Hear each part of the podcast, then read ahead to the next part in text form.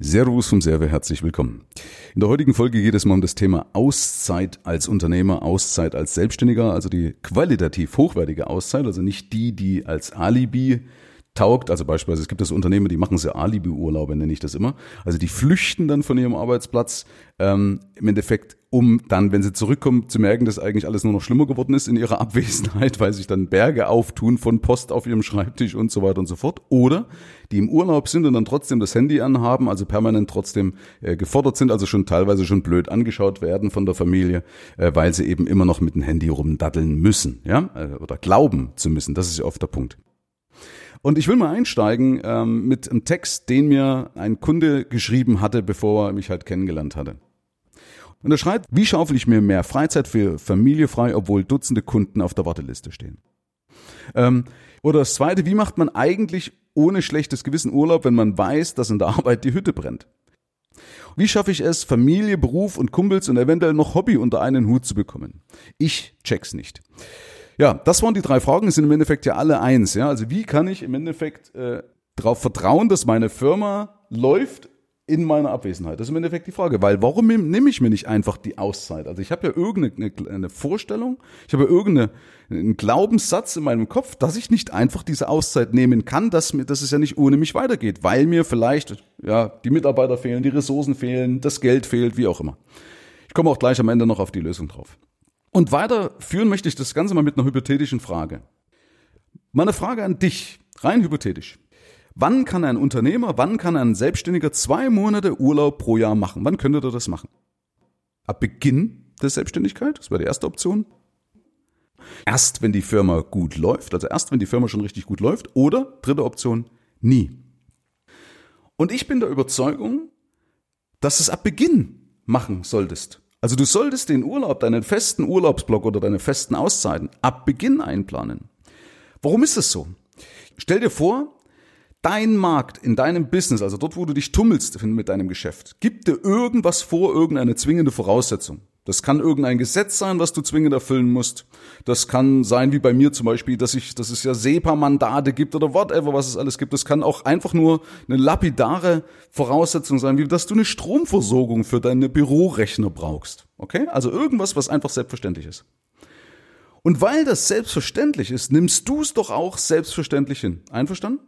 Das heißt, du nimmst es als selbstverständlich, als gegeben hin und baust dein ganzes Geschäft um diese notwendige Voraussetzung herum auf.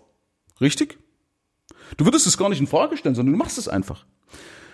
Und jetzt eben die andere Frage. Wenn nun Urlaub, wenn Entspannung, wenn Auszeit, zum Beispiel über zwei Monate pro Jahr, eine Grundvoraussetzung, eine dieser Grundvoraussetzungen für dein Business wären, dann würdest du es doch auch ganz normal in dein Business integrieren und dein Geschäft darum aufbauen, oder?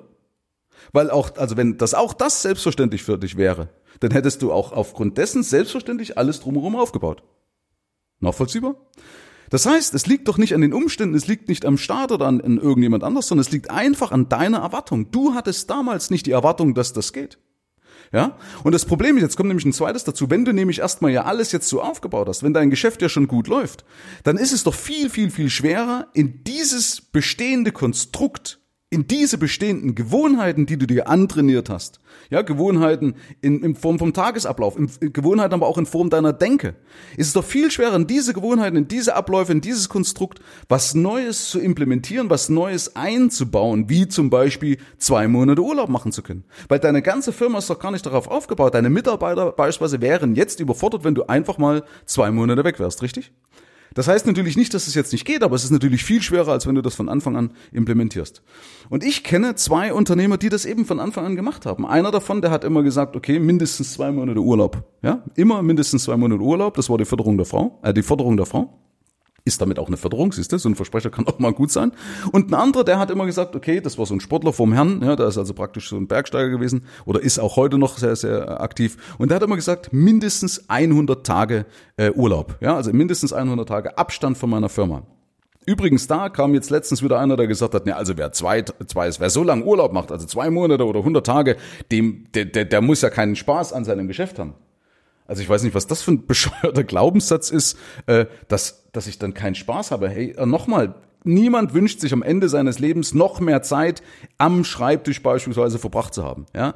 Und was man nämlich vergisst, dass ich in dieser Zeit in, in dieser Auszeit ja Kraft tanke, Ideen tanke, Kreativität tanke. Es heißt ja nicht umsonst, wenn du dein Einkommen verdoppeln willst, ja, wenn du dein Einkommen verdoppeln willst, verdoppel deinen Urlaub. Ja, weil du doch dort Kraft tankst. Und das ist wichtig, dass ich abschalten kann. Das ist auch psychologisch wichtig, dass mein Gehirn mal auf andere äh, Ideen kommt. So. Das letzte noch, was hat das Ganze denn mit Geld zu tun? Ähm, ich habe vorhin schon ein paar Sachen gesagt, was so vor Vorstellungen sind. Ich will das jetzt hier bloß mal abkürzen, also einfach bloß äh, zwei Punkte, zwei Hauptpunkte zusammenzubringen. Das eine ist nämlich, dass natürlich, wenn ich Geld habe, das mir dann leichter fällt. Weil mit Geld, wenn ich genug Geld auf dem Konto habe, dann erstens mal nehme ich mir auch eher eine Auszeit, weil ich weiß, okay, gut, wenn irgendwas wäre, kann ich das mit Geld wiederum ausgleichen. Ja, mit Geld lassen sich halt viele Probleme einfach mal wegdiskutieren, wenn man ehrlich zu sich ist. Also wenn du einfach mal 100.000 Euro mehr auf dem Girokonto hättest, sind viele Probleme einfach weniger. Du kannst aber mit Geld auch Mitarbeiter kaufen oder du kannst mit Geld delegieren, du kannst mit Geld andere Ressourcen einkaufen und so weiter und so fort. Das heißt, Geld ist auf jeden Fall ein Punkt, ja, der ähm, dir hilft, leichter damit klarzukommen. Das ist natürlich absolut auch, auch mein Thema, wo ich ja den Leuten oder wo Leute nach meinem Coaching sagen, hey, ist ja viel, viel leichter, weil ich hatte noch, noch nie so viel Geld auf dem Konto. Damit tue ich mir natürlich leichter, auch Auszeiten zu nehmen.